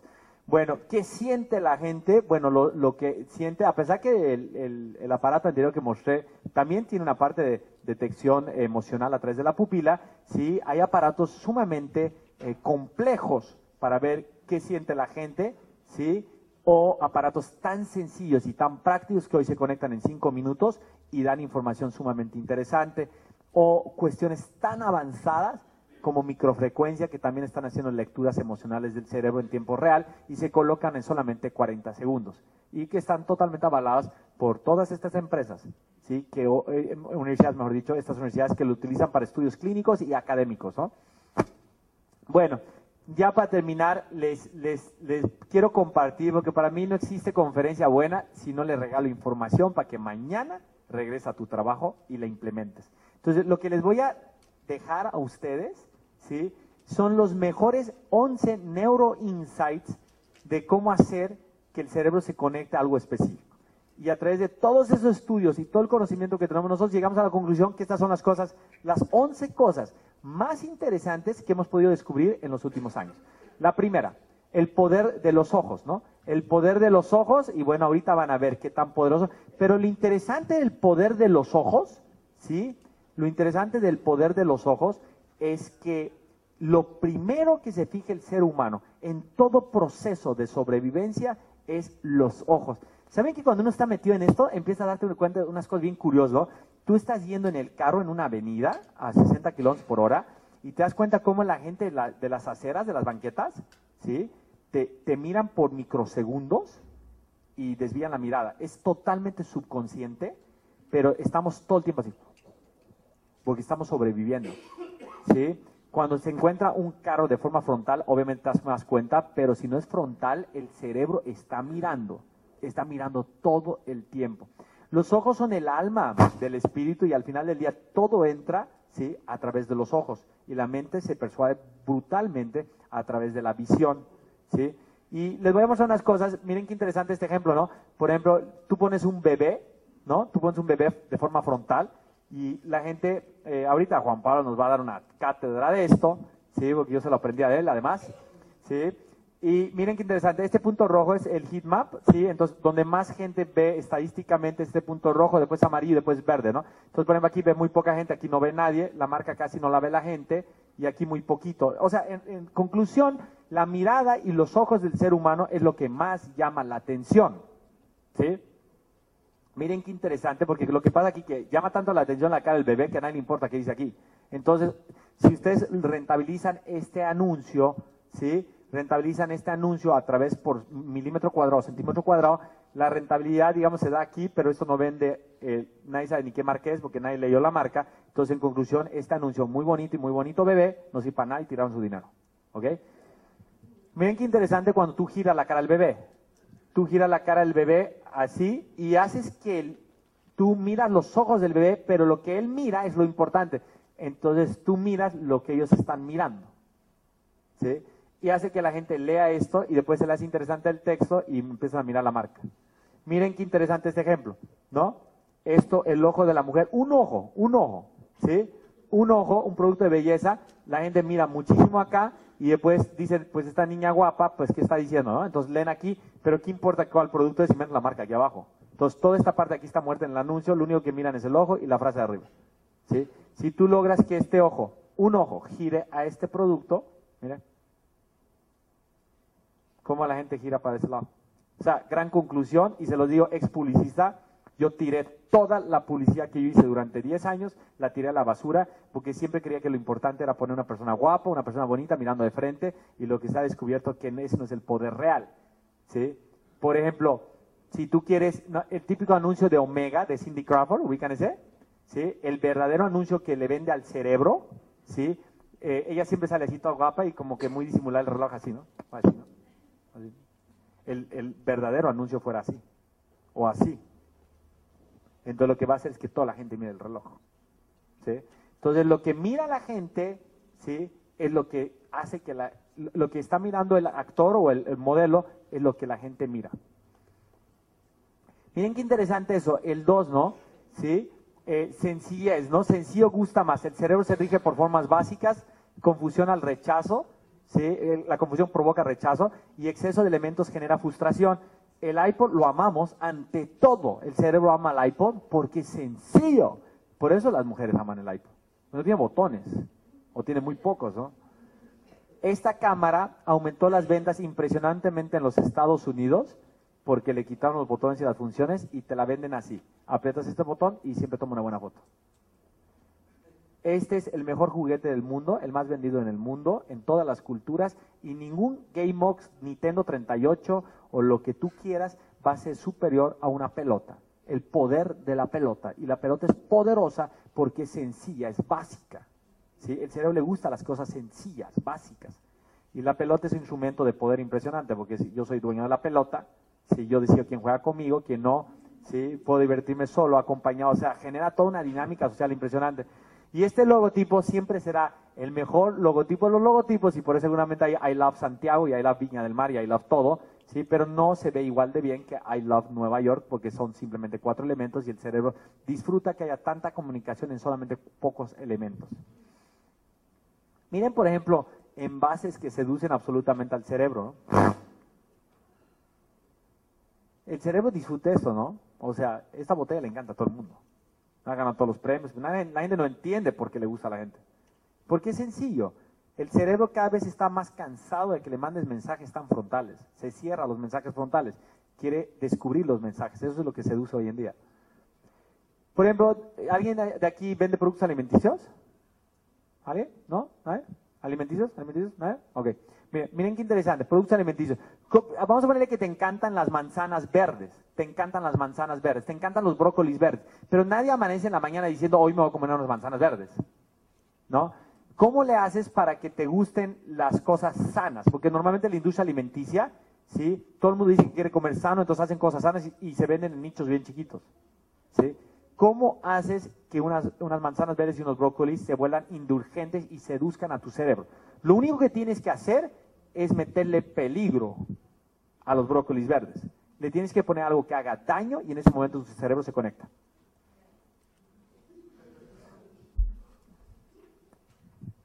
Es curioso, la gente le preguntan a la gente que si Snickers, ¿no? Snickers, que si hacen los Snickers más chiquitos, que si estás dispuesta a comprarlos. La respuesta es sí. Entonces dices, mejor, si quiero, tengo ganas de comer un chocolatito, pues como un chiquito y ya se acabó. La triste realidad es que no comes uno, agarras uno y después te comes seis. ¿Sí? Y comes más que la barra completa, pero tu cerebro se siente cómodo de comprar sneakers chiquitos, ¿no? Ese es un caso de éxito de nosotros donde Dunlop tenía 250 mililitros en México y decidimos con los estudios hacerlo de 450 mililitros. Y nuestros clientes estaban totalmente asustados diciendo, oye, pero eso parece un, formato familiar. Le digo, no, eso no es un formato familiar, eso es para un, para un estudiambre, ¿no? Entonces, eh, porque los estudiantes siempre tienen hambre, entonces eh, se lanza eso para los universitarios y se vuelve uno, eh, uno de los yogurts o unos SKUs más exitosos del portafolio de ellos. Eh, hay cosas eh, sencillas pero absolutamente seductoras, ¿no? Por ejemplo, no sé si han vivido la experiencia de abrir una caja de un iPod o un, Apple. Es realmente seductor abrir eso. Puede ser una basura lo que hay ahí adentro, pero con ese empaque dices esto es bueno. Y el cerebro se persuade absolutamente por lo básico, lo sencillo y lo bien pensado que está todo. Por ejemplo, el cerebro, hemos, hemos estudiado cuál es la imagen que más seduce al cerebro, ¿no? ¿Sí? Y hemos descubierto, por ejemplo, el mejor beso del mundo es el antebeso. O sea, ¿cuál es el antebeso? Este, ¿no? El que está aquí. Pero si tú quieres volver loca a la novia, ese es un tip, ¿no? Para los hombres, ¿sí? simula como si le das a un beso y párate tres milímetros o un centímetro de su boca y quédate quieto ahí. y la ansiedad es tan alta y es porque el cerebro está completando la imagen y está diciendo, ese beso va a ser el mejor beso del mundo, maldito desgraciado, dámelo, ¿no? Pero, pero esto es fascinante, ¿no? Esto es fascinante porque en el mundo de, por ejemplo, el agua, ¿no? Antes se creía o cerveza, ¿no? Glu, glu, glu, esa era la imagen en el anuncio de televisión. No, el momento que dan el beso dice, Ay, maldito beso, es igual que todos. Eh, eh, pero en los productos funciona igual. El momento donde más se prende el cerebro es cuando está así, como cuando estás a punto de agarrar el agua. El mejor agua es el que estás a punto de agarrar, no la que tomas. Entonces el cerebro se sublima profundamente a través de las antesalas de, las imágenes. Por ejemplo, esto. Esa es la imagen. Bueno, esta todavía le falta un toque, le falta como abrir un poquito la boca y mostrar los dientes y la cuchara un poquito más arriba. Y en ese momento es el momento más poderoso donde se prende el cerebro. Por ejemplo, las formas naturales y orgánicas, eso es bien importante, ¿no? Por ejemplo, eh, miren esto, ¿no? Tú seguramente alguna vez vieron esto. Bueno, es que todos son como muy orgánicos, ¿no? Pero eh, esto, miren cómo está hecho, ¿no? Entonces uno dice, ay, se ve moderno, me gusta el diseño. No, en realidad esto te persuade porque tiene formas orgánicas naturales de la fauna y la flora, ¿sí? el cerebro está acostumbrado a ver formas orgánicas durante toda la vida. Dentro de la naturaleza no hay aristas de o, sea, ángulos de 90 grados. ¿sí? Entonces lo interesante es que si tú curveas las cosas, ¿sí? el cerebro es más receptivo al, mensaje. No significa que todo es así. Si tú vas a vender un químico ¿sí? para destapar eh, caños o waters o inodoros, eh, capaz que debe ser más cuadrado que redondo. No quieres que se vea orgánico. Pero cuando se trata de alimentos, es, muy clásico. Pero mira, por ejemplo, esta que no es muy orgánica y es divina la botella, ¿sí? Pero ¿por qué? Porque al cerebro esta botella le está mandando un mensaje de nostalgia, antiguo, bueno como en el pasado, todo ese rollo, que también ayuda. Pero hay otras botellas sumamente redondeadas, ¿cómo se llama esa? Puncaehue o cómo se llama? Una que es como una gota, que es la zona del sur, una zona del sur. ¿Cómo? Esa. ¿Cómo? Puyehue. Vieron que es como una gota, esa botella seduce durísimo al cerebro, ¿no? Entonces es bien interesante que consideren las formas. En este caso, BMW eh, empató las formas de los tiburones para hacer carros, ¿no? Eh, creemos que la botella de Coca-Cola nos encantaba que tenía la forma de una mujer, eso es una estupidez. Era porque era la única botella orgánica en esas épocas y al día de hoy sigue siendo una de las más orgánicas. Esta es la nueva botella, hicieron un concurso para ver cómo debe ser la nueva botella de Coca-Cola y esto es lo más cercano a un lubricante de, automóvil. Puede ser una botella sumamente ecológica y exitosa funcionalmente hablando, pero yo quiero que lancen esa botella para ver cómo se caen las ventas de Coca-Cola. Aunque todo el mundo dice, ahí está divina, que esto, lo no sé, pero eso es una porquería. Eso, nunca vas a lograr vender con esto lo que vende esto, o esto contra esto. Miren qué interesante, quitaron todas las aristas, eh, todos los ángulos de 90 grados, los empezaron a curvear por todo lado y la caja seduce mucho más al cerebro. No es porque sea más moderna, simplemente porque sea más orgánica. Miren, este era el envase, los diseñadores proponen esto, esto sí es orgánico y esto sí hubiese un éxito, pero como somos tan miedosos, entonces, no, no, no, no, eso está muy diferente, mejor algo más conservador. Entonces se fue al término medio este, ¿no? Pero esto, esto sí es superior a esto, pero es inferior a esto. Eso puede ser el peor aceite de oliva del planeta, pero tu cerebro va a decir que es bueno. Miren qué, interesante, ¿no? Los japoneses decían que no compraban sandías porque eran muy grandes, incómodas para cargar y meter dentro de los refrigeradores. ¿No? Entonces dijeron, oye, entonces eso significa que si yo te hago una sandía cuadrada, ¿tú la vas a comprar? Sí, suena bien, suena bien, sí, sí, sí. Descubrieron que las sandías las podían cultivar dentro de cajas y las sandías se volvían cuadradas entonces hacen sandías cuadradas. ¿sí? ¿Alguien se le antoja como una sandía cuadrada? Y sabe igual, ¿no? ¿No? Este dijo, no, pues como Burger, King está vendiendo tanto triple stacker, vamos a hacer triple, triple cuadrados aquí, ¿no? Esto puede haber ganado todos los premios de diseño que quieras, pero ningún cerebro conecta con esto. parece que te vas a tomar un químico. ¿no? El cerebro se persuade absolutamente con lo tangible. O sea, si yo te digo que alguien se ganó 10 millones de dólares, tu cerebro no lo entiende. Pues si yo te pongo un cheque de este tamaño grandote que dice 10 millones de dólares, tu cerebro lo capta. Y lo mismo es los pasajes. No empiezas a viajar cuando recibes la clave XQ14Z. Sí empiezas a viajar cuando recibes un papel ¿sí? que dice Santiago París. Por eso los que venden software, eh, con la excusa de ahorrarse el empaque, dicen, deposítame a la cuenta del banco y te regalo una clave para que lo bajes de un FTTP, ¿no? Y se sienten muy inteligentes por hacer eso. Y el cerebro te está pidiendo, dame algo, ¿no? O sea, si el pedazo de plata aquí en Chile no va a funcionar esto, pues si estás en Londres y un plátano vale dos dólares, más vale la pena ponerle algo que lo vuelva más tangible, ¿no?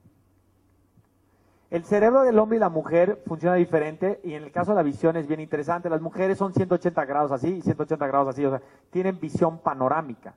Los hombres tenemos visión de túnel. ¿sí? Lo interesante es que a nosotros nos dieron visión de túnel porque somos cazadores de mamut.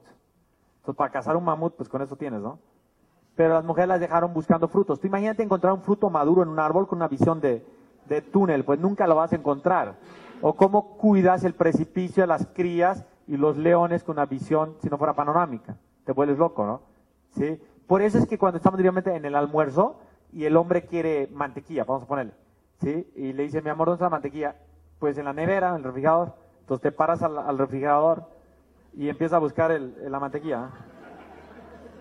Y, y dices, mi amor, ¿dónde está la mantequilla? No la encuentro. Y dice, al lado de los huevos. ¿Dónde están los huevos? ¿No? Entonces ella se para y dice, ay, este es más ciego, bruto, el bruto aquí está. Y es porque nuestra visión de túnel no nos permite encontrar las cosas dentro de la nevera, ¿no? No es que somos brutos, simplemente somos diferentes, ¿no? Entonces, lo interesante, esto llevado a la publicidad es fa- fascinante, ¿no? Porque imagínense, ¿esto para quién creen que es? Esto le encanta a las mujeres. A la mujer le tienes que poner entre 6 y 8 elementos para confundirlas y lleguen a una decisión. En cambio, al hombre le tienes que poner algo básico, sencillo, porque si no, nos hacemos un lado. Nos aburrimos de andar buscando. Ese es un empaque para mujeres, no para hombres. Ese es un empaque para hombres. Pero cuando no sabes cómo funciona esto en el cerebro, entonces haces todo al revés. Para hombres, para mujeres. El cerebro funciona y registra todo a través metafórico y la forma de comunicar el cerebro no piensa en palabras ni en números, piensa en metáforas. Entonces lo que tienes que hacer es regresar metáforas al cerebro, ¿no? Metáfora, este es un Lego y el niño ve un avión, este es un anuncio que ganó todos los premios del Lego, es una gran metáfora. Eh, tú puedes ver eso y yo te pregunto, oye, ¿se te hacen bonitos los empaques, los envases de esos jugos? Sí, se me hace chévere, chévere, está lindo, está moderno, están diferentes. Eso está, eso está diciendo tu boca. Tu cerebro, ¿sabes qué está diciendo? Esa es una porquería. Pero es que es entre lo que dices y lo que tu cerebro siente. Entonces, qué interesante esto, ¿no? Se cansaron los Oreos de este empaque y dijeron, vamos a hacer un nuevo empaque. Entonces, vamos a hacer un empaque moderno, como es el mundo hoy, muy moderno, muy práctico y muy minimalista. Entonces, hacen el nuevo empaque y hacen este empaque que parecen toallitas higiénicas de esas de, de no sé qué mierda, ¿no? Y lanzan esto y se vuelve todo un fracaso porque el cerebro lo rechaza absolutamente, ¿no? Y luego deciden hacer esto.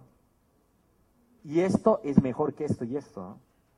Pero, o sea, tiene, eso es increíble, por no saber de ciencia, eh, pierden todo el dinero del mundo y todo el tiempo en hacer esto, tardaron un año en hacer esto, y en vez de entender que el cerebro quiere esto.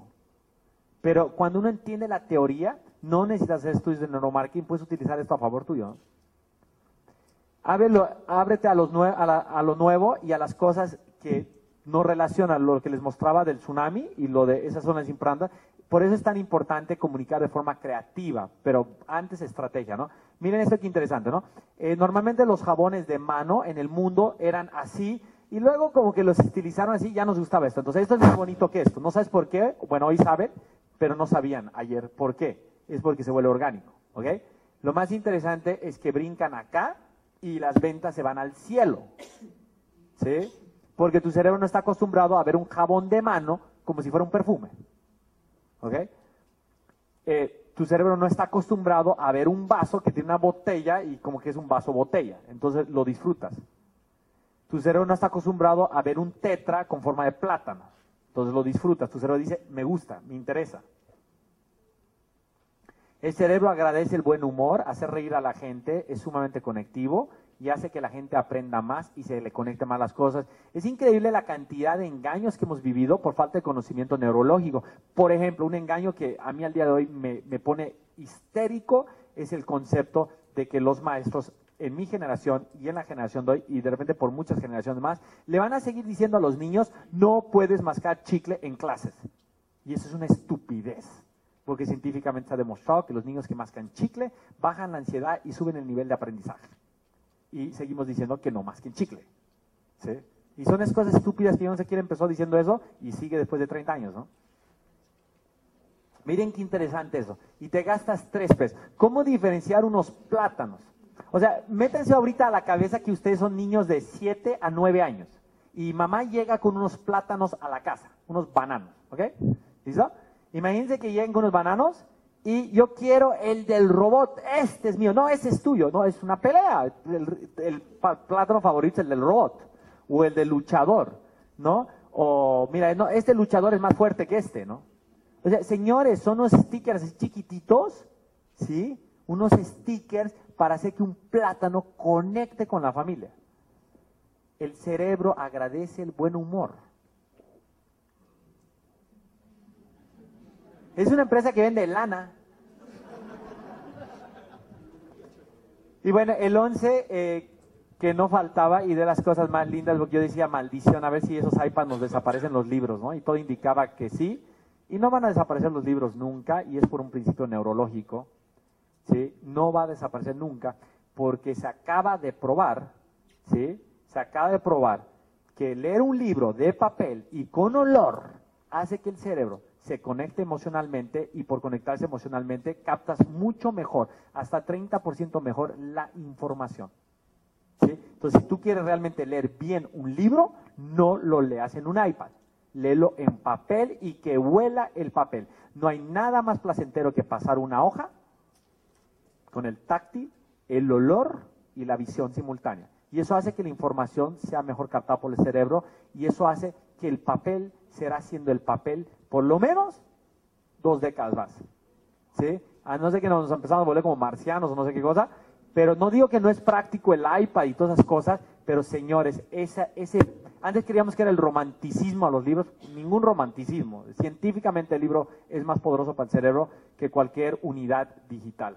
Por favor, considérenlo. Y ya para terminar, les cuento un caso de éxito, nomás para que vean cómo toda esta información se convierte en negocios. Me gustaría mostrarles unos casos de marcas pues famosas como Danone y todo eso, pero son sumamente confidenciales. Este es de un amigo mío, me dio permiso para mostrar este caso. Me dice, Jürgen, necesitamos cambiar el empaque, no tenemos más dinero, es una empresa chiquita, es una pyme, y dice, hazme el estudio para cambiar el empaque porque no quiero que me pase lo que le pasó a Tropicana. ¿Ok? Miren qué interesante. Eh, nos piden que descubramos el código simbólico inconsciente de la mente humana de la comida de perro. O sea, esto es para la gente que ama a los perros, que tienen perros, ¿sí? O sea, aplica muy bien para eso. Si no, a ti no te gustan los perros, vas a entender menos el caso. Pero es para la gente que está dispuesta a invertir dinero en sus perros y comer, pueden comprarles buen alimento a sus perros. Descubrimos nosotros dos cosas. Lo primero que descubrimos, que ellos no tienen perro. Tienen chiquito, bebé, o sea, tienen piruñita y no sé, tienen Rocky, pero no tienen perro. Entonces, si tú haces una anuncio de televisión que dice la mejor comida para el perro campeón, pues dices, ¿cuál perro? Dice, aquí no hay perro. O sea, llega alguien a tu casa y te dice, me dice, eh, tengo alergia a los perros y es como que, pues vete de mi casa, ¿no? Porque no es tu perro. ¿Y cómo vas a decir que tienes alergia a mi hijo, no? Entonces, no tienen perro. Lo primero que descubrimos es que no ven perro, ven parte de la familia absolutamente. Y eso significa que deben sentir culpa. La referencia es que deben sentir culpa cuando compran comida de perro. ¿Sí? Hacemos el estudio para ver si sentían culpa cuando compran comida perro y la respuesta más del 85% sentía culpa cuando compraba comida perro. La conclusión es que el código de la comida de perro es desvanecer la culpa, dejar de comer, vender comida de perro para desvanecer la culpa. Miren qué interesante. Se estudia el empaque de sucaritas, eh, las estructuras semióticas, el producto, el tigre toño, el logo diagonalizado y el icono las 13 vitaminas, se agarra toda la estructura y simplemente se reemplazan los contenidos y suben las ventas 22% en tres meses. Bienvenidos a la nueva era llamada neuroinnovación y este es un gran deporte, nomás necesitan practicarlo y los invito a que sean parte de mi grupo para que eh, vean, eh, le dedico dos horas al día a mi Facebook, todos los videos, todos los debates del mundo eh, están ahí arriba y ese grupo está hecho por toda la gente que está dentro de ese grupo. Gracias.